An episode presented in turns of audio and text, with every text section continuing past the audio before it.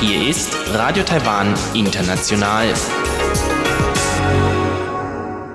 Herzlich willkommen zum halbstündigen deutschsprachigen Programm von Radio Taiwan International an diesem Donnerstag, den 30. Mai. Am Mikrofon begrüßt Sie Karina Rother und Folgendes haben wir heute für Sie im Programm. Zuerst die Tagesnachrichten. Danach geht's weiter mit Aktuelles aus der Wirtschaft und Frank Pewetz heute zu der Computermesse Computex. Darauf folgt Rund um die Insel mit Elon Huang, heute im Gespräch mit Luisa Eich von der Universität Münster, die über ein langjähriges Austauschprogramm mit der Universität Suzhou in Taipei berichtet. Nun zuerst die Tagesnachrichten.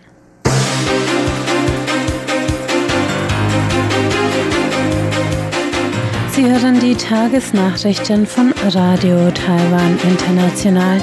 Zuerst die Schlagzeilen. Forum für Religionsfreiheit eröffnet. Präsidentin betont Taiwans Beitrag. Jährlicher Militärdrill gegen Feindesinvasion in Pingdong abgehalten. Und Taiwan Straßenforum, Festlandkommission untersagt Teilnahme. Die Meldungen im Einzelnen.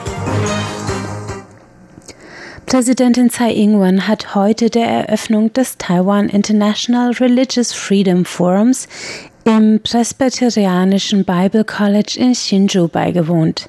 In ihrer Begrüßungsrede betonte die Präsidentin die Bedeutung der Religionsfreiheit weltweit. Tsai sagte, Taiwans Bevölkerung wisse ihre Freiheitsrechte besonders zu schätzen, da sie von vorangegangenen Generationen hart erkämpft worden sind. Das Forum sei ein Beweis für den Beitrag, den Taiwan zum Schutz der Religionsfreiheit leisten kann. Die Präsidentin kritisierte den Status der Religionsfreiheit in der Volksrepublik China.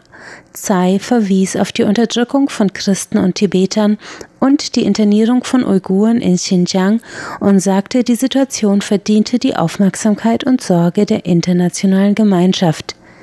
Ebenfalls zur Eröffnung des Forums erschienen war der Direktor des amerikanischen Instituts William Brand Christensen, der seine Unterstützung für diese von gesellschaftlichen Gruppen organisierte Veranstaltung bekräftigte.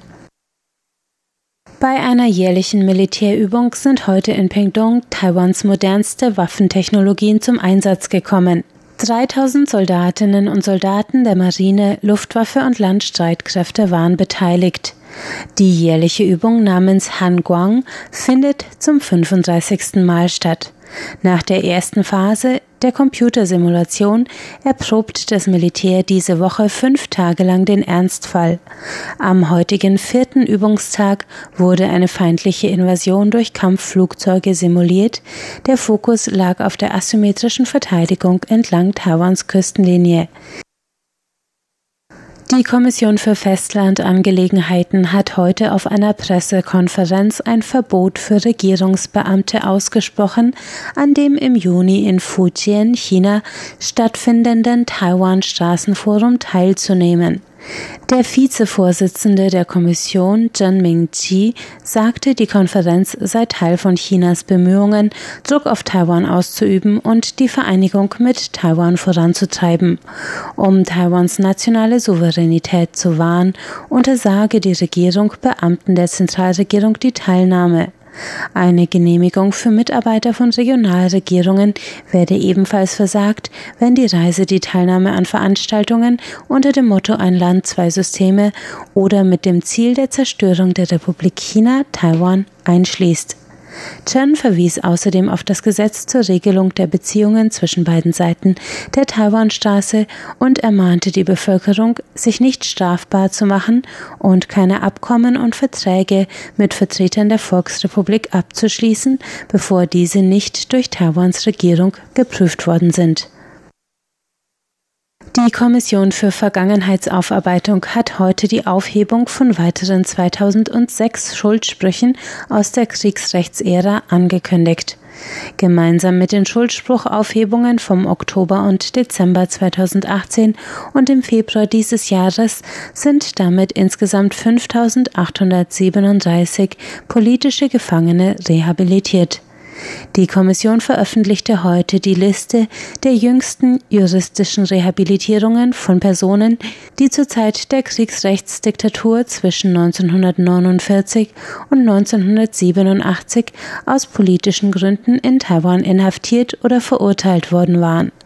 Davon betroffen sind auch einige prominente politische Akteure wie die Generalsekretärin des Präsidialamtes Chen Ju und die ehemalige Vizepräsidentin Annette Lü, ebenso wie mehrere Mitarbeiter der frühen regierungskritischen Zeitschriften Freies China und Formosa. Die offizielle Zeremonie für die dritte und vierte Welle von Schuldspruchaufhebungen wird am 7. Juli stattfinden. Das Motto der Veranstaltung ist generationenübergreifend Zeugnis ablegen. Die Kommission betonte, dass viele der heute rehabilitierten politischen Gefangenen als Führer im Menschenrechtsmuseum auf dem ehemaligen Gefängnisgelände arbeiten, um ihre eigenen Erfahrungen an junge Menschen weiterzugeben. Die Umweltorganisation Greenpeace hat heute Taiwans große Elektronikkonzerne für einen mangelnden Einsatz in der Emissionsreduktion kritisiert. Greenpeace analysierte die veröffentlichten Emissionswerte der zehn größten Elektronikhersteller in den Jahren 2016 und 17 und fand, dass die realen Kohlenstoffemissionen der Unternehmen trotz oberflächlicher Einsparungen binnen eines Jahres um 6,6 Prozent auf 26,8 Millionen Tonnen CO2 gestiegen waren. Greenpeace Energieprojektleiter Li Zhian nannte die Bemühungen der Unternehmen, darunter Foxconn, TSMC, Pegatron und Guanda Computer, ihre Treibhausemissionen zu senken, mangelhaft. Er sagte, Energiesparen und Energieeffizienz in der Produktionskette zu steigern, genügt nicht, um die Emission von Treibhausgasen effektiv zu kontrollieren. Die effektivste Lösung ist es, fossile Brennstoffe komplett durch erneuerbare Energien zu ersetzen. Laut Lee fehlten mittel- und langfristige Pläne, den Betrieb vollständig auf erneuerbare Energien umzustellen. Bisher würden in Taiwan nur vereinzelt kleinere Fabrikareale durch erneuerbare Energien betrieben und die Umstellung erfolge schleppend. Lee forderte die Unternehmen zur Festsetzung transparenter, klarer Zeitpläne auf. Der Dokumentarfilm des französischen Regisseurs Pierre Husky, Leo Xiaobo, der Mann, der Peking die Stirn bot, lief heute zum ersten Mal im taiwanischen Fernsehen. Die Arte-Dokumentation über den chinesischen Friedensnobelpreisträger basiert auf dem letzten Interview mit Leo Xiaobo vor dessen Festnahme im Jahr 2008. Der Film zeichnet das Leben und den Kampf für Demokratie des 2017 verstorbenen Autors und Regierungskritikers nach. Für den Dreh interviewte Husky Leos derzeit in Berlin ansässige Witwe Leo Xia sowie diverse politische Weggefährten Leos in Deutschland, den USA und Taiwan. Die Erstausstrahlung von Huskys Dokumentation in Taiwan fand heute um 22 Uhr auf dem öffentlichen Fernsehsender Taiwan Public Television statt. Kommen wir zur Börse. 81 Punkte oder 0,79 Prozent im Plus hat der TAIEX heute geschlossen. Damit lag der Abschlusskurs bei 10.382 Punkten. Das Handelsvolumen betrug 95 Milliarden Taiwan-Dollar. Das sind 3 Milliarden US-Dollar. Es folgt das Wetter.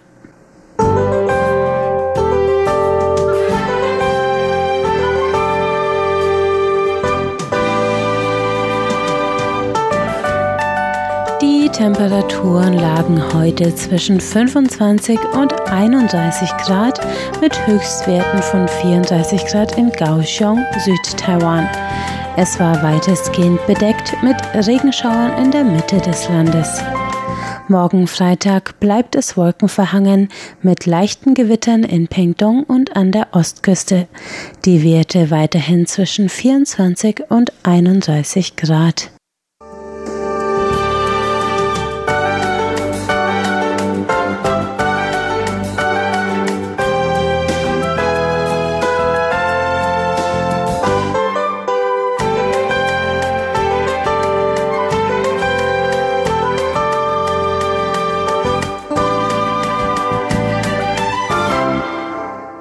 Das waren die Tagesnachrichten. Nun hören Sie Aktuelles aus der Wirtschaft mit Frank Pewitz heute zu der derzeit in Taipei stattfindenden Messe Computex.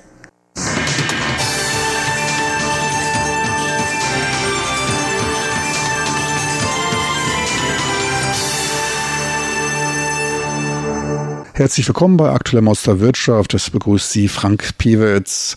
Die jetzige Woche in Taipei und wohl auch in ganz Taiwan steht wieder im Zeichen der Computex Taipei, der wichtigsten Messe für Taiwans Wirtschaft. Mehr als 40.000 Einkäufer aus aller Welt besuchen jedes Jahr die Computermesse Computex, um sich über die neuesten bahnbrechenden Trends zu informieren und auch die richtige Produktwahl für die Ende des Jahres anstehende Hochsaison für das Weihnachtsfest zu treffen. Doch die Messe ist schon lange nicht mehr die reine Beschaffermesse wie in früheren Jahren. Mittlerweile hat sich die Computex zu einer Plattform zur Produkteinführung, zur Vorstellung von Komponenten und Lösungen entwickelt. Adaption an neueste Entwicklungen und Weitblick ist in dieser hochinnovativen Branche bei der Messegestaltung obligatorisch. Die CeBIT in Hannover ist ein Beispiel dafür. Zur Begrüßung bei der internationalen Pressekonferenz am Vortage der offiziellen Eröffnung sind regelmäßig Li Jiang, stellvertretender Sekretär des Taipei Computerverbandes und der Vorsitzende und Präsident von Taiwans Außenhandelsförderungsgesellschaft Taitra, Walter Jär, vertreten. Den größten Redeanteil erhielt aber diesmal die AMD-Präsidentin und Geschäftsführerin Lisa Su. Anlass dafür ist das 50-jährige Geschäftsjubiläum des Unternehmens. Li Jiang, stellvertretender Sekretär des Taipei Verbandes der Computerindustrie, machte die historische Dimension der Branche und die Rolle Taiwans seit dem Beginn des Computerzeitalters deutlich. Since early 19th centuries, Seit dem frühen 19. Jahrhundert brachten die Dampfmaschine, der Elektrogenerator und die Verbrennungsmaschine die Menschheit in das Zeitalter der automatisierten Zivilisation. Danach brachte uns ab 1960 die Erfindung von Halbleitern, Computern, Netzwerken und Mobilgeräten in das Zeitalter der Informationsgesellschaft. Taiwan und die Computex Taipei nehmen dabei an diesen großen Revolutionsprozess der Informationstechnologie mit unseren Ingenieursfähigkeiten, flexiblen Produktionsabläufen und dem Geschäftsverkehr Vertrauen seit Anfang an daran teil.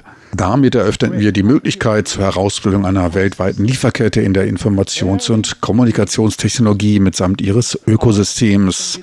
In diesem Jahr im Mai jährt sich exakt zum 50. Male die Gründung von AMD. Ich freue mich daher hier mit euch allen von dem Pionier der Halbleiterindustrie und der Computing-Architektur etwas lernen zu können. AMD ist zudem in, für Taiwan ein langjähriger Freund im Bereich der Technik und auch als Geschäftspartner und wir freuen uns auf die von Dr. Su vorgestellten neuen Lösungen bei der nächsten Computergeneration. Um ehrlich zu sein, ganz so früh war Taiwan noch nicht dabei, aber in den 70ern ging es dann los, unter anderem auch mit der Einrichtung des Industrieforschungsinstitutes ITRI, welches einen großen Beitrag zur Modernisierung von Taiwans Industrie geleistet hat.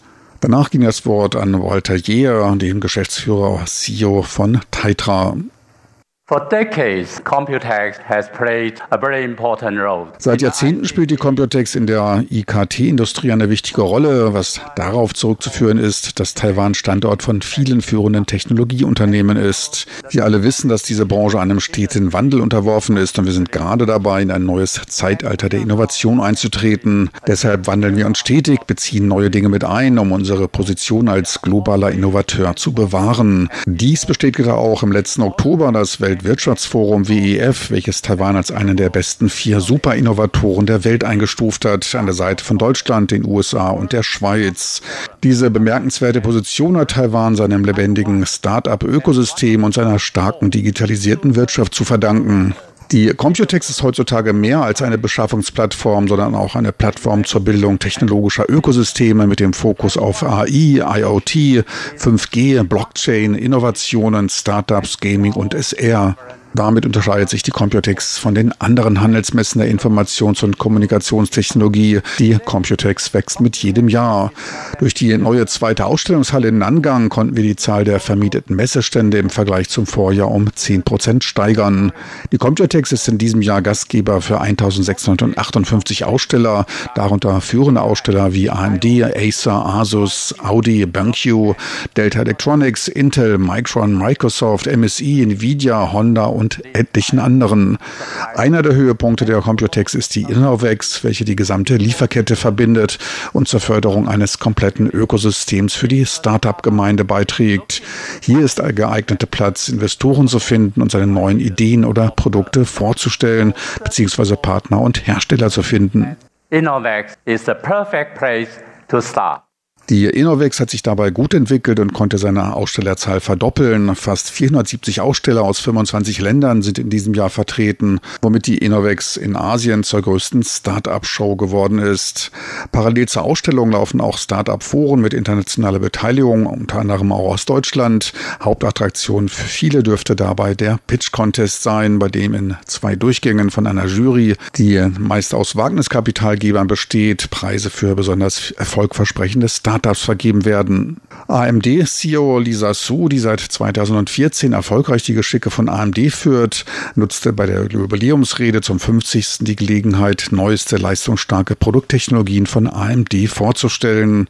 Ihre Ansprache wurde weltweit dabei im Livestream übertragen. Die Computergemeinde, speziell die Gamer-Kommune, die dürfte sehr gespannt auf die Leistungsdaten der neuesten AMD-Produkte gewartet haben.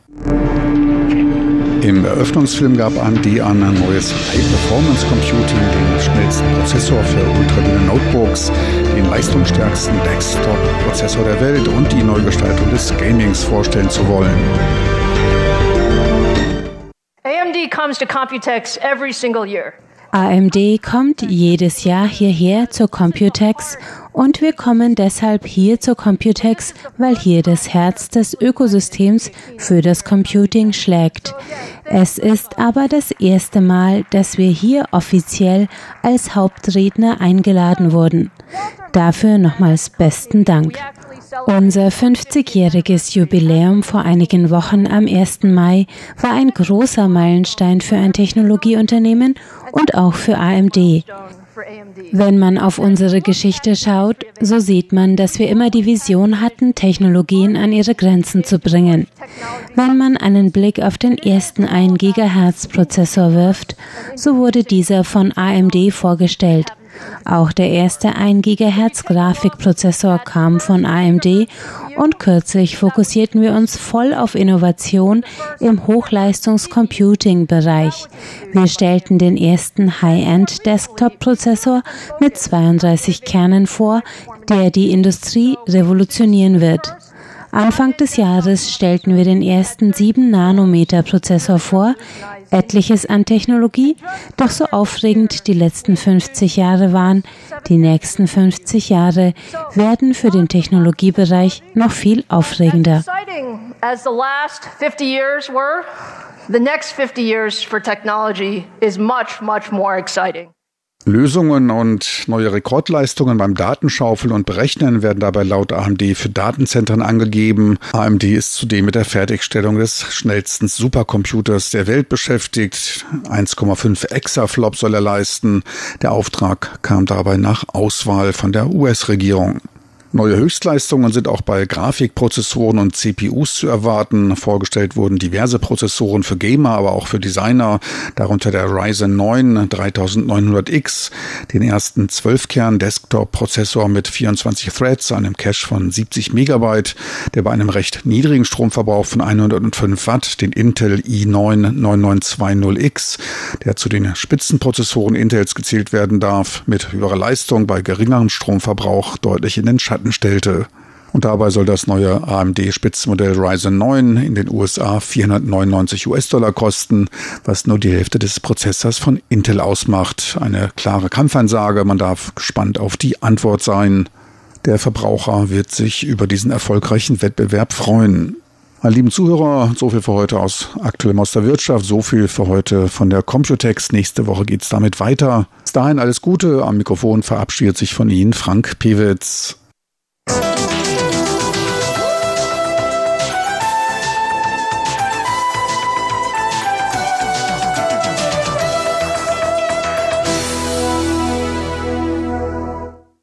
Das war Frank Pewitz mit Aktuellem aus der Wirtschaft. Nach einem kurzen Zwischenspiel geht es gleich weiter mit Elon Huang und rund um die Insel. Heute zu einem Universitätsaustauschprogramm zwischen Taipei und Münster.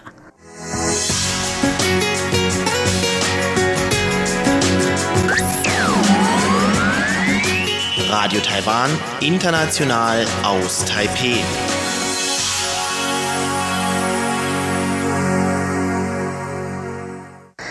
Es folgte rund um die Insel mit Elon Huang, heute im Gespräch mit Luisa Eich, die über das Austauschprogramm zwischen der Universität Münster und der Suzhou Universität in Taipei berichtet.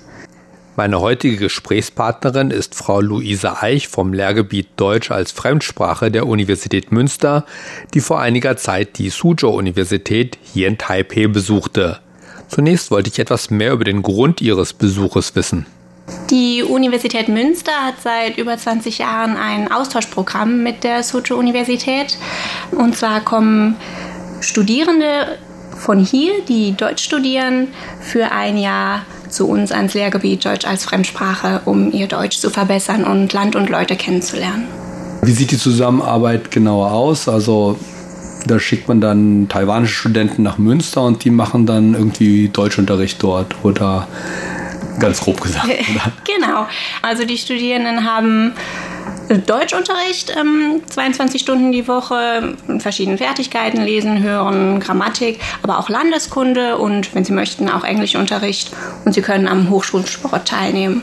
Abgesehen vom Unterricht bieten wir Ihnen ein kulturelles Rahmenprogramm, das beinhaltet mehrere Exkursionen, zum Beispiel an die Nordseeküste oder an die schöne Mosel aber auch äh, verschiedenste Aktivitäten das ganze Jahr über. Und Sie sind jetzt hier so ein bisschen, um den ersten Kontakt mit den nächsten taiwanischen Studenten, die nach Münster kommen, aufzunehmen und ein bisschen über das Programm zu erklären. Genau, also ich treffe die neuen Studierenden, stelle ihnen das Programm vor, wir machen, lerne sie schon mal ein bisschen kennen, habe auch ehemalige Studierende wieder getroffen und bespreche mich mit den Kollegen hier vor Ort darüber, ja, was wir dieses Jahr machen, mhm. was wir besser machen können. Wir gehen zusammen das Feedback durch, das die ehemaligen Studierenden gegeben haben. Sie sagen, was man besser machen könnte. Haben Sie da irgendwie so ein oder zwei Beispiele oder so? Gibt es da irgendwie was Konkretes, wo man denken könnte, das könnte man besser machen? Ja, die Studierenden äh, geben natürlich Rückmeldungen darüber, welche Exkursionen ihnen zum Beispiel gut gefallen haben. Dann weiß man, dass man das weitermachen kann. Aber es gibt zum Beispiel auch oft Rückmeldung zu Wohnheimen, was jetzt da nicht so gut war. Und dann können wir vielleicht gucken, dass wir ein anderes finden im mhm. nächsten Semester. Solche Dinge. Manchmal sind es auch nur Kleinigkeiten. Okay. Und was für Voraussetzungen müssen taiwanische Studenten erfüllen, um eben dann nach Münster zu kommen? Sie müssen hier ein Studienjahr in Deutsch abgeschlossen haben und ja, sie werden hier von den Kollegen aufgrund ihrer Leistungen ausgewählt. Also nur die leistungsstärksten Studierenden dürfen nach Deutschland kommen. Und wenn es wirklich mal so ist, dass es sehr viele Studierende mit den gleichen guten Noten gibt, dann wird auch schon mal gelost. Mhm. Wie viel sind das denn ungefähr dann? Oder wie viel können denn von der Zahl her nach Deutschland kommen? Bis oder nach Münster? zu 20 Studierende kommen jedes mhm. Jahr. Sie haben ja schon ein bisschen so die Programme genannt. Können Sie ein bisschen darauf eingehen, wie man die Studenten dann in Deutschland oder in Münster dann unterstützt? Am Anfang des Aufenthalts gibt es eine Orientierungswoche. Da zeigen wir Ihnen erstmal, wo alles ist. Also das geht von dem Einkauf auf dem Wochenmarkt bis hin zu Papierkram. Mhm. Ne, also und da kommt dann der erste Brief von der GEZ oder die Anmeldung bei der Stadt. Bei solchen Dingen unterstützen wir Sie natürlich auch das ganze Jahr über. Sie sind jetzt neu in dieser Funktion, aber Sie haben auch schon in Deutschland Kontakt mit einigen taiwanischen Studenten gehabt. Was sind Ihre Erfahrungen bisher mit den taiwanischen Studenten? Also im Vergleich zu Studierenden anderer Nationalitäten sind sie sehr zurückhaltend. Also sie beteiligen sich mündlich nicht so stark wie andere. Man muss sie eher dazu ermutigen, denn sie können schon viel, aber sie trauen sich das manchmal einfach nicht zu. Mhm. Ähm, schriftlich dagegen äh, sind sie sehr sorgfältig und ähm, arbeiten immer sehr gewissenhaft. Nur im mündlichen, da, mhm. da sind sie etwas stiller als andere. Und hm, ändert sich das im Laufe des Jahres? Ich glaube, die Schüler sind dann oder die Studenten sind dann ein Jahr in Münster. Ja, genau. Merken, merkt man dann einen Unterschied? Verbessert sich das so ein bisschen? Weil gerade bei Sprachen ist es ja eigentlich wichtig, dass man viel spricht irgendwie. Auf jeden Fall. Also im ersten Semester sind sie noch um einiges stiller als dann im zweiten. Dann kann man schon feststellen, wie sie langsam aus sich rauskommen und dann auch gegen Ende des Studienjahres offener werden und sich mehr zutrauen. Und wir sprechen jetzt eben viel über taiwanische Studenten, die nach Münster kommen. Gibt es auch deutsche Studenten aus Münster, von der Uni Münster, die dann hier nach Taiwan kommen oder zur Suzhou-Universität kommen? Ja, es kommen bis zu vier Studenten aus Münster jedes Jahr hierher an die Suzhou-Uni. Das sind aber keine Studierenden äh, von uns. Also da haben wir jetzt vom Lehrgebiet Deutsch als Fremdsprache nichts mit zu tun. Das sind Studierende aus den Wirtschaftswissenschaften oder äh, Juristen oder auch aus den Sozialwissenschaften, die dann hierher kommen, um ihr Fach zu studieren. Also da haben Sie dann kein, da ist dann keine direkte Zusammenarbeit. Äh, Nein, da kümmern sich dann die jeweiligen Fachbereiche drum. Hm, okay. Und wie gesagt, Sie sind jetzt neu auf dieser Funktion und Sie sind jetzt auch das erste Mal in Taiwan, soweit ich weiß. Aber obwohl Sie das erste Mal in Taiwan waren, waren Sie gar nicht so allein am ersten Tag hier, habe ich gehört. Also man hat sich um Sie gekümmert. ja, das war ganz süß. Also die ehemaligen Studierenden, ähm, die ich letztes Jahr im Unterricht hatte, die haben mich schon vom Flughafen abgeholt und dann haben sie mich zum Essen ausgeführt. Sie haben mir ein paar Sehenswürdigkeiten gezeigt. Und äh, ja, also ich habe das Gefühl, ich werde von morgens bis abends äh, bestens versorgt und betreut. Und es wird immer geschaut, dass es mir gut geht. Haben Sie so einen kleinen Überblick darüber, was Sie gesehen haben, so am ersten Tag oder überhaupt in den ersten Tagen? Ich war auf einem Nachtmarkt und habe dort sehr lecker gegessen. Einem Tempel Longshan mhm. ist der. Dann sind wir einen Berg hochgestiegen, also einen Berg hochgestiegen, sehr viele Stufen hochgestiegen und haben äh, Taipei 101 gesehen von oben. Ah, ich glaube, Sie waren auf dem Elefantenberg dann, ja. Ja, genau. Ja. Und ja, wie gesagt, sehr viel Leckeres gegessen, mhm. vor allen Dingen. Das ist ganz wichtig hier. Also wenn man seine Herzlichkeit zeigen will, dann wird eben gut gegessen. Und haben Sie gemerkt, also Sie haben ja gesagt, Sie haben sich ja mit den ehemaligen Studenten getroffen oder die haben Sie abgeholt und so weiter. Haben Sie ein bisschen gemerkt, wie vertraut Sie weiterhin mit dem Deutsch waren? War das weiterhin gut oder hat man da einen Abfall bemerkt zum Aufenthalt in Deutschland? Das würde ich jetzt so nicht sagen, aber man hat schon gemerkt, wie sie dann im Laufe des Tages oder auch des Abends ein bisschen flüssiger wurden und nochmal besser reingekommen sind. Mhm. Und sie haben auch selbst gesagt, ach, so viel Deutsch, wie ich jetzt den ganzen Tag gesprochen habe, habe ich lange nicht mehr gesprochen. Mhm. Also das zeigt wieder, es ist ganz wichtig auch irgendwie dann hier in Taiwan zum Beispiel für eine ähm, Umgebung zu sorgen, wo die dann öfter mal Deutsch sprechen. Ja. ja. Aber sie haben auch, soweit ich weiß, viele deutschsprachige Lehrende hier an der Uni. Die habe ich leider noch nicht alle kennengelernt. Ich bin ja auch erst zwei Tage da. Mhm. Aber ähm, ja, das ist auf jeden Fall wichtig, dass sie während des Austauschjahres auch mal in einer deutschen Umgebung sind und mhm. wirklich nur Deutsch sprechen. Denn von uns im Lehrgebiet in Münster spricht niemand Chinesisch. Okay. Und da müssen sie dann mit Deutsch zurechtkommen. Mhm. Und was liegt denn in den nächsten Tagen noch an? Haben sie, wie lange sind Sie insgesamt in Taiwan? Ich bin insgesamt sechs Tage hier. Mhm. Und nur an der Uni oder haben Sie noch Sachen nebenbei geplant? Am Wochenende, wie gesagt, habe ich ein bisschen Sightseeing gemacht, aber ansonsten bin ich jeden Tag an der Uni. Ich, ich hoffe, dass ich mir da auch noch Unterricht ansehen kann. Mhm. Ansonsten, wie gesagt, Besprechungen. Dann haben wir auch noch eine mündliche Prüfung. Es kommen auch eventuell Masterstudierende noch äh, zu uns nach Münster, die jetzt nichts mit dem Programm äh, direkt zu tun haben. Also es gibt schon noch einiges zu tun. Gut, glücklicherweise ist die Suzhou-Universität auch sehr schön gelegen. Das heißt, selbst, wenn Sie die ganzen Tage dort verbringen müssen, ist es immer ineinander schön. Ja, Landschaft. das ist wunderschön. So viel Grün drumherum. Man kommt sich ein bisschen vor wie im Urwald. Ja, Gut, dann wünsche ich Ihnen für den weiteren Aufenthalt noch viel Erfolg und auch für die weitere Zusammenarbeit. Und dann bedanke ich mich recht herzlich. Ich bedanke mich für die Einladung. Soweit mein Gespräch mit Frau Luise Eich vom Lehrgebiet Deutsch als Fremdsprache der Universität Münster, die vor einiger Zeit die taiwanische Partneruniversität der Universität Münster, nämlich die Suzhou-Universität in Taipei besuchte. Am Mikrofon verabschiedet sich Ilong Huang. Vielen Dank fürs Zuhören. Und damit sind wir am Ende des heutigen deutschsprachigen Programms von Radio Taiwan International.